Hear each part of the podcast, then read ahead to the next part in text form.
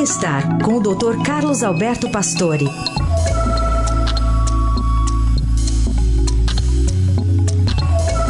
Como está a velocidade ou como anda a velocidade dos seus pensamentos? O Dr. Pastore fala sobre fatores que influenciam na sensação. Bom dia, doutor. Bom dia, Carol. Bom dia, Heisen. Bom dia, ouvintes.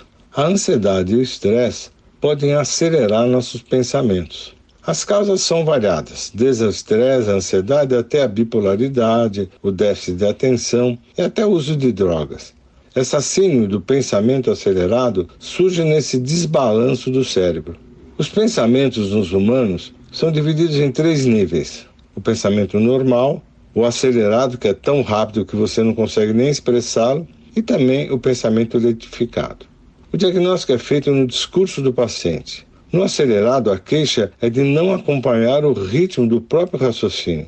Assim, a busca da causa se inicia nas doenças que podem trazer esses sintomas. Por vezes é um hábito, no momento de muito estresse, as cobranças para desempenho e produtividade. O tratamento é com ansiolíticos e os antidepressivos, dependendo, é claro, da causa básica do problema.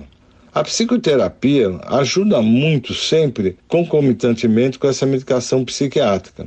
Então, nessas sensações de muita ansiedade e estresse, procurar um especialista, procurar as pessoas do mundo psi, nos trazem muita ajuda e podem realmente resolver o probleminha desta ansiedade acelerando nossos pensamentos.